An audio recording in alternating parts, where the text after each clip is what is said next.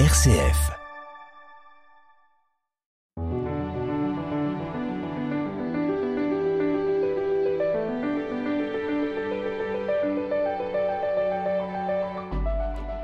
Que devient-on après la mort? Existe-t-il une vie au-delà de notre existence terrestre? Et surtout, y retrouverons-nous ceux et celles qui nous ont déjà quittés? Ces questions sont celles de l'homme depuis l'aube de l'humanité des questions qui traversent les civilisations et les religions et que nous retrouvons cette semaine dans l'évangile de ce dimanche. On y voit Jésus qui donne son avis au sujet d'un cas soumis par des religieux qui le questionnent sur la résurrection. Pour commenter ce passage, je reçois Nicole Fab. Bonjour. Bonjour. Vous êtes pasteur de l'Église protestante unie de France, actuellement aumônier d'hôpital à Lyon. Nous écoutons la parole, c'est chez Luc, chapitre 20, versets 27 à 38. Quelques Sadducéens ceux qui soutiennent qu'il n'y a pas de résurrection s'approchèrent de Jésus et l'interrogèrent. Maître, Moïse nous a prescrit si un homme a un frère qui meurt en laissant une épouse mais pas d'enfant, il doit épouser la veuve pour susciter une descendance à son frère. Or il y avait sept frères. Le premier se maria et mourut sans enfant. De même le deuxième, puis le troisième épousèrent la veuve, et ainsi tous les sept. Ils moururent sans laisser d'enfants. Finalement, la femme mourut aussi. Eh bien, à la résurrection, cette femme-là, duquel d'entre eux sera-t-elle l'épouse, puisque les sept l'ont eue pour épouse? Jésus leur répondit. Les enfants de ce monde prennent femme et mari. Mais ceux qui ont été jugés dignes d'avoir part au monde à venir et à la résurrection d'entre les morts ne prennent ni femme ni mari, car ils ne peuvent plus mourir. Ils sont semblables aux anges, ils sont enfants de Dieu et enfants de la résurrection. Que les morts ressuscitent, Moïse lui-même le fait comprendre dans le récit du buisson ardent quand il appelle le Seigneur le Dieu d'Abraham, le Dieu d'Isaac, Dieu de Jacob. Il n'est pas le Dieu des morts mais des vivants. Tous, en effet, vivent pour lui.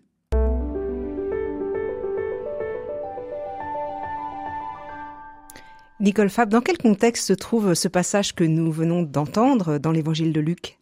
Jésus est arrivé à Jérusalem après un périple qui est très très long dans l'évangile de Luc, qui est vraiment très propre à lui, cet allongement de ce chemin qu'il fait vers Jérusalem. Et en y arrivant, on a entendu la lamentation de Jésus. Voilà. Jérusalem, Jérusalem, combien de fois ai-je voulu te rassembler comme une poule rassemble ses poussins. effectivement, depuis qu'il est arrivé au temple, il n'arrête pas d'avoir euh, des controverses, des gens qui viennent euh, pour, par la parole, le contrer. Donc là, c'est une euh, un exercice de plus pour lui là avec ce, ce cas soumis par les personnes qui viennent le voir? Absolument. au début, c'était des gens qui étaient un peu plus proches de lui, et là maintenant, ce sont les Sadducéens. Alors qui sont-ils ces Sadducéens? Ce sont des grands prêtres, mais l'élite du peuple. Voilà, descendant, dit-on, de Tsadok. Alors c'est intéressant parce que le mot veut dire justice, le nom. Justice. C'est-à-dire Et c'était un grand prêtre du temps de David. Voilà, mais c'est eux qui ont un peu à gérer tout ce qui est religieux à Jérusalem. C'est eux qui s'occupent particulièrement du temple. Donc euh, c'est l'élite attachés au temple. Par rapport aux pharisiens, c'est différent? Ah, C'est très différent, parce que les pharisiens sont vraiment un mouvement spirituel, si on peut le dire ainsi. Ce sont ceux qui veulent euh, permettre au peuple et à tous de vivre la loi dans le quotidien.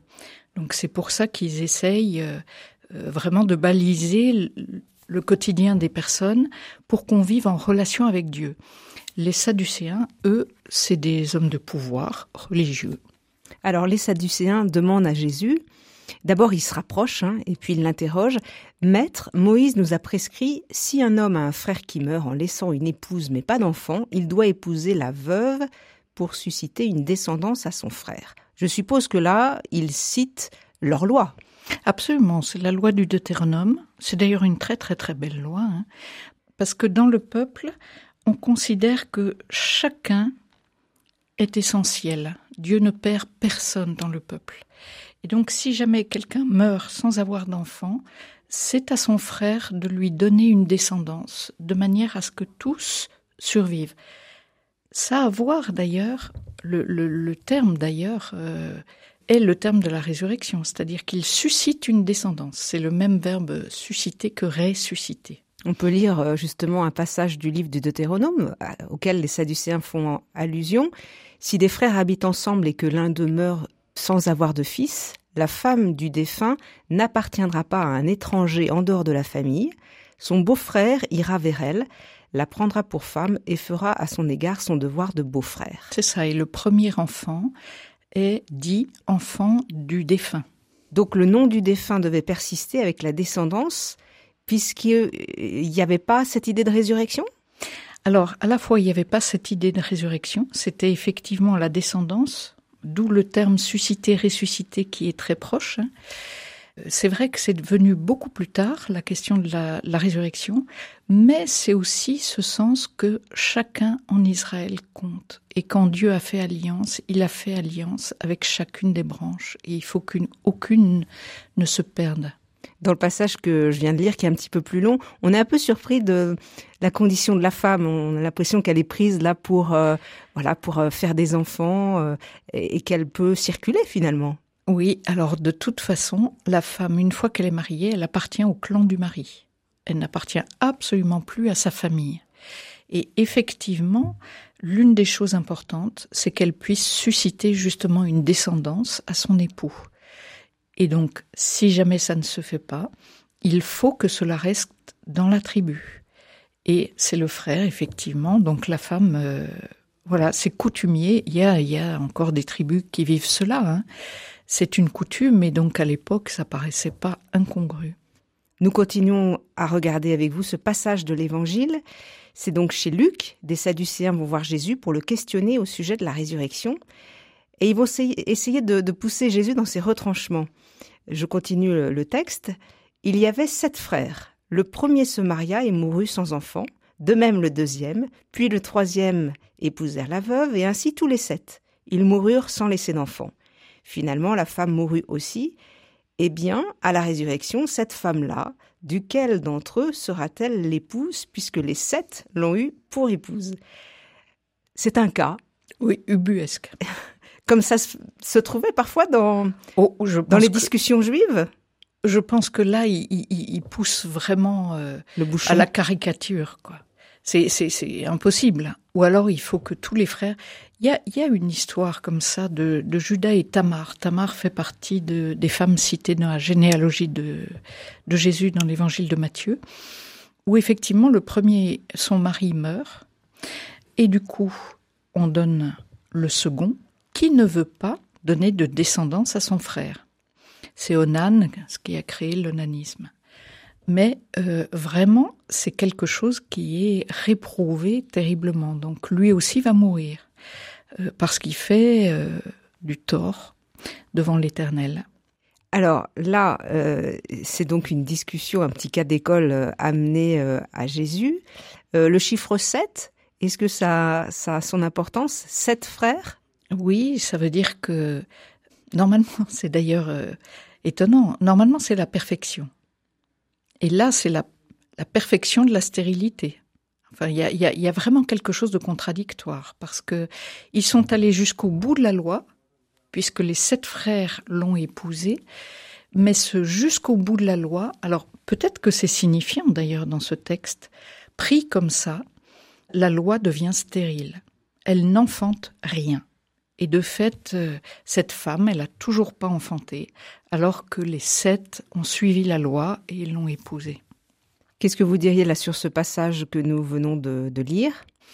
Ben, La limite, ça montre euh, deux choses.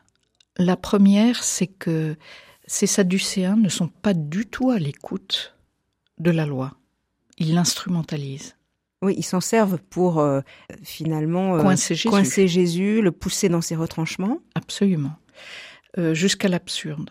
Donc ça, c'est déjà, on peut entendre cette tristesse de Jésus. Hein. Jérusalem, Jérusalem, euh, combien de fois ai-je voulu te rassembler? Finalement, quand on les pousse, eux, à bout, ils n'en ont rien à faire de Dieu, ni du sens de la loi. Oui, ça peut attrister Jésus qui connaissait la loi. Ah ben c'est clair. Et qui la respectait. C'est clair. Eux, ils se révèlent comme ayant comme seule préoccupation leur propre pouvoir. Et il se rend bien compte que Jésus est en train, en donnant le sens profond des choses, de complètement les mettre de côté. Donc, c'est vraiment leur intérêt qu'ils servent à propos de la loi de Moïse. C'est d'ailleurs intéressant parce que le texte dit euh, les Sadducéens ne croyaient pas à la résurrection, ce sont les rares qui ne croyaient pas. Mais on peut se demander si le fait qu'ils ne croient pas à la résurrection, c'est pas parce que en fait ils ont tout ici.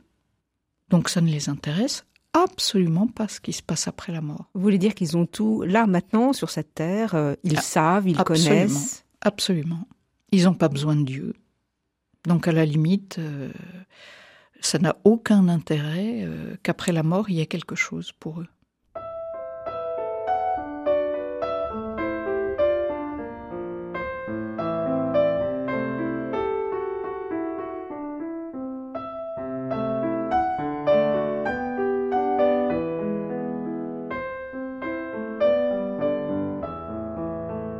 RCF, enfin une bonne nouvelle. Nicole Fab, nous, nous regardons cet épisode euh, en Luc euh, assez étonnant de cette petite histoire avec euh, tous ces maris qui meurent les uns après les autres. Alors Jésus va répondre aux Sadducéens. Et il dit, les enfants de ce monde prennent femme et mari, mais ceux qui ont été jugés dignes d'avoir part au monde à venir et à la résurrection d'entre les morts ne prennent ni femme ni mari, car ils ne peuvent plus mourir, ils sont semblables aux anges, ils sont enfants de Dieu et enfants de la résurrection. Il est fait mention d'un côté des enfants de ce monde et de l'autre des enfants de Dieu et de la résurrection. Qu'est-ce qui différencie les deux? En tout cas, la première chose qu'on peut entendre, c'est que Jésus essaye de leur dire attention, vous êtes des enfants de ce monde. Voilà. Vous vous situez de ce côté-là. Vous vous situez de ce côté-là. Et qu'est-ce que ça signifie, moi, enfant je du monde vais enfant du monde, c'est-à-dire qu'effectivement, euh, on se marie, on, on, se préoccupe de ses affaires sur le monde, sans du tout être à l'écoute de Dieu. Alors Dieu, c'est pas que la résurrection, hein, mais c'est déjà aujourd'hui une manière de laisser ouvert la place à l'autre et au prochain. C'est ce que Jésus dit. Euh, dans un autre lieu quand on lui demande qu'est-ce qui est le plus important dans la loi. Il donne ce sens-là, cette ouverture devant Dieu et devant le prochain. Or, les Sadducéens montrent qu'ils n'ont ni ouverture vers Dieu, ni ouverture vers les autres. Vers les autres. Et c'est comme ça que sont, sont définis les enfants de ce monde-ci. Et alors les enfants de Dieu et de la résurrection, alors? Pourquoi justement euh, les enfants euh, de Dieu sont semblables aux anges? Alors c'est là où c'est intéressant. En fait, les anges, angelos, évangile, œil angelos, bonne nouvelle. Le mot veut dire ce qui porte la nouvelle uniquement. C'est-à-dire sont, sont des personnages presque transparents. La seule chose qui les constitue, c'est d'être porteur de la parole de Dieu. C'est tout. Des relais. Oui, alors même peut-être plus parce que profondément porteur. Euh, on voit qu'ils entrent en dialogue, enfin dans, dans la visitation ou avec euh, Joseph. Ils vont être porte-parole, mais porte-parole qui habitent même cette parole. Qu'est-ce que ça veut dire? Ça veut dire qu'effectivement, lorsqu'on est dans ce monde de la résurrection, on devient complètement porteur de cette parole. Elle nous habite complètement. Tout ce que nous sommes sont porteurs de cette présence et de cette parole de Dieu. Ceux qui ont été jugés dignes d'avoir part au monde à venir, dit Jésus. Il est question d'un jugement. Comment vous l'entendez? Qu'est-ce que ça signifie? Il parle du jugement pour essayer de faire comprendre aux Sadducéens qu'ils sont en train eux-mêmes de se mettre du mauvais côté. De se juger eux-mêmes. De se juger eux-mêmes, de se positionner dans ce jugement, puisque Jésus est celui qui dit le jugement de Dieu non pas du côté de la culpabilité, mais du pardon, du salut. Or, refusant ce salut, ils sont en train, effectivement, de ne pas accéder à ce royaume de Dieu qui est là présent en Jésus. Donc, cela signifie que le jugement comme le royaume commence aujourd'hui. Déjà aujourd'hui. Et c'est pas une question d'après la mort. Non. Sur lequel se concentrent là les Sadducéens. Absolument. Donc il, ramène les choses déjà aujourd'hui. Donc, juger digne, c'est vrai qu'on peut se demander qu'est-ce que cela veut dire que cette dignité. On le verra à la suite dans le texte.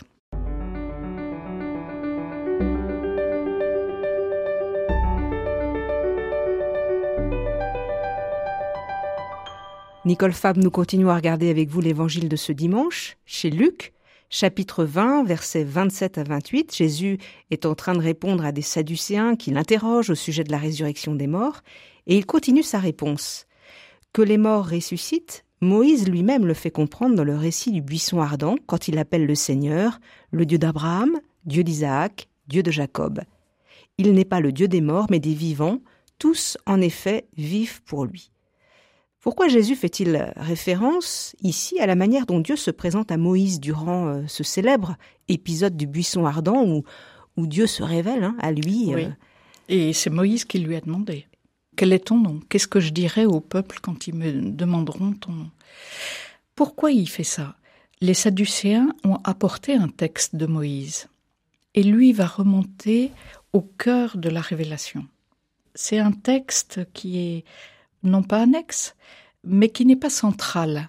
Le texte qu'ont citait les Sadducéens. Oui, qui était dans le Deutéronome. Qui était dans le Deutéronome, c'est un texte important. Mais je ne sais pas si vous vous souvenez, dans les évangiles, ça revient sans cesse. Quel est le plus grand des commandements? C'est-à-dire ceux qui essayent vraiment de vivre leur foi cherchent à non pas citer les commandements les uns à côté des autres sans lien, mais cherchent qu'est-ce qui est la source même qui irrigue tous les autres commandements. Et Jésus va faire ça. C'est-à-dire que vous avez cité Moïse, eh ben j'en reviens à Moïse, mais au moment crucial où Dieu l'a appelé. Dieu se présente, il se présente de cette manière-là. Le Dieu d'Abraham, le Dieu d'Isaac, le Dieu de Jacob. Et là, Jésus les prend un peu à défaut en disant Dieu peut-il être le Dieu de mort parce que euh, Isaac, Jacob, euh, Abraham sont des vivants Et oui. Historiquement, ils sont morts. Dans les récits, ils sont morts. Mais si Dieu se dit le Dieu d'Abraham à Moïse, alors que Abraham est mort déjà depuis longtemps, ça veut dire qu'Abraham est vivant.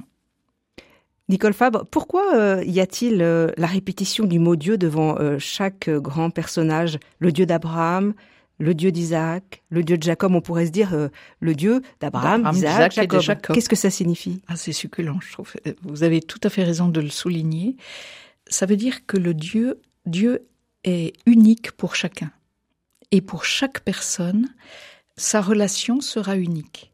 Donc c'est pas un Dieu qui est en relation avec euh, tout le monde de la même manière, que ce soit Abraham, Isaac, euh, Jacob, euh, tous les suivants euh, c'est toujours pareil, quoi. C'est un moule qui se répète. C'est pas du tout ça. La relation à Dieu est à chaque fois unique. Et c'est pour ça que c'est très fin dans le texte. À chaque fois, on dit Dieu d'Abraham, oui. Et puis, il y a une toute autre histoire qui se ressemble, mais qui est très différente quand même. Dieu d'Isaac. Et puis ensuite, il y a eu Dieu de Jacob. C'était encore tout à fait différent. Et avec chacun de nous, ça sera différent. Donc là, Jésus renvoie aux, Sadducéens leur propre relation peut-être à Dieu. Aux autres, vous disiez qu'elle avait du mal à exister justement. Il les renvoie à cela. C'est ça l'important.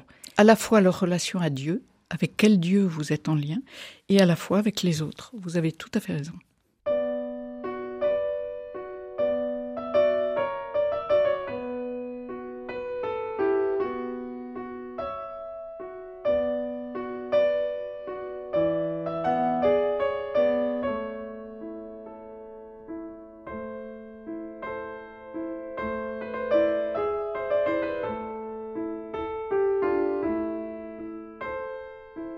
Enfin une bonne nouvelle. Béatrice Soltner. Nicole Fab, nous avons regardé attentivement l'évangile de ce dimanche. En quoi cette parole, elle est une bonne nouvelle pour nous aujourd'hui? Qu'est-ce qu'elle nous dit sur ces questions de résurrection, du fait d'être vivant ou pas? Alors je crois qu'elle nous dit plusieurs choses. Hein. La première, euh, j'aimerais quand même dire, comment est-ce que nous lisons la Bible? Est-ce que c'est pour nous mettre au centre et pour rester possesseur de notre vie, ou bien, voilà, j'en reviens à la dignité. Être jugé digne, c'est accepter de recevoir la vie, de recevoir cette parole et d'être nourri par cette parole. Donc c'est déjà un des premiers sens. Et puis la deuxième chose que j'y entends, c'est que plus on est nourri de cette parole, plus on devient des porteurs, des évangélisateurs. Comme les anges. comme les anges. Simplement, on n'est on n'est pas tout à fait pareil, mais comme les anges. Et du coup, les questions de mariage, ça ne se passera plus dans le royaume. On ne se mariera plus. Ça sera plus de, de, de ce type-là. Ça sera complètement différent. Et peut-être qu'enfin, on trouvera la profondeur de la relation fraternelle, qui est si difficile à vivre euh, ici-bas. Mais c'est déjà un appel qui nous est fait. Voilà, cette euh, bonne nouvelle, cette relation avec Dieu et avec les autres, elle est là à la fois pour nos familles, nos proches, notre conjoint, mais c'est bien plus large. Et elle va jusque, j'allais dire, à, tous ceux que nous ne connaissons pas. Et ça, c'est déjà le signe de la résurrection. De personnes qui ne sont pas simplement emmurées dans leur propre, je ne devrais pas dire petite, dans leur vie avec leurs proches. Dans leur clan aussi. Dans leur clan, absolument. Dans leur nation, on peut voir ça aujourd'hui. Mais qui se laissent à ce point habiter par la parole qu'ils deviennent, c'est l'expression de, de, François d'Assise, hein, frère universel au sens très profond et très beau du mot, voire aussi euh, frères et sœurs de, de, la création, enfin, en respect de tout ce que Dieu a créé. Mais est-ce qu'on doit s'intéresser aux, aux questions de l'après-vie, euh, la vie après la mort, quand on est chrétien, euh, comment ce sera, et à quoi ça servirait, à quoi ça peut servir dans une vie spirituelle authentique? Ah, C'est une bonne question. On peut, mais le tout, c'est de savoir comment. Moi, j'aime énormément la façon dont l'apôtre Paul parle de la résurrection quand il est coincé par les gens de Corinthe qui lui disent non mais c'est n'importe quoi ton, ton, ton truc. Enfin, la résurrection de la chair. Et il prend l'image de la, de la semence en disant quand on la jette en terre, quand on ne connaît pas de quel type est la semence, on ne sait pas ce qui va sortir. C'est pareil pour la résurrection. Et il va toujours dire c'est encore plus que ce qu'on connaît aujourd'hui. Alors, je crois que penser à la résurrection en se disant je ne peux pas me l'imaginer, c'est capital. Mais tout ce que je peux dire, c'est que la parole de Dieu rendra tout cohérent, transparent, lumineux, magnifique, au-delà de tout ce que je peux imaginer. Donc oui, si on pense à la résurrection de cette manière-là, je crois d'ailleurs que ça transforme déjà notre vie aujourd'hui. Et c'est bien ce que vient dire euh, Jésus, le royaume de Dieu est déjà au milieu de vous. Donc quand Jésus parle du Dieu des vivants, cela concerne les vivants où qu'ils soient. Où qu'ils soient. là-bas, sur terre, comme on dit, ou au ciel. Absolument. Moi, j'aime beaucoup l'expression de l'Église du ciel. Je crois qu'on n'est pas seul. C'est la lettre aux Hébreux qui va parler de la nuée des témoins qui nous entourent. Je crois qu'on ne se rend pas compte, mais qu'effectivement, nous sommes porteurs de tout cet héritage, de tous ceux qui ont vécu autour de nous, euh, avant nous, pardon, et qui sont vivants aujourd'hui, comment je ne sais pas, ou je ne sais pas, mais je le crois profondément en Dieu. Le psychologue Winnicott disait euh, l'importance pour lui de mourir vivant. Donc le but de la vie, c'est d'être de plus en plus vivant pour, euh, quand on traverse le voile, rejoindre la vie avec un grand V, mais ça commence aujourd'hui. Absolument. Et c'est vrai qu'il y a des personnes qui sont tellement simplifiées, unifiées, apaisées. C'est, impressionnant, hein, en accompagnant des personnes. Des fois, le, le service entier a l'impression que cette personne a transmis la vie. Tellement euh, sa mort était déjà vivante. Enfin, il, vivait déjà de la résurrection. Et que les personnes ont pu, d'une manière ou d'une autre, toucher de près ce que pouvait être la, la résurrection. Merci à vous, Nicole Fab, de nous avoir accompagnés pour comprendre un peu mieux cet évangile du dimanche. Nous l'avons lu dans Luc, chapitre 20, versets 27 à 38. Merci à Xavier François à la technique.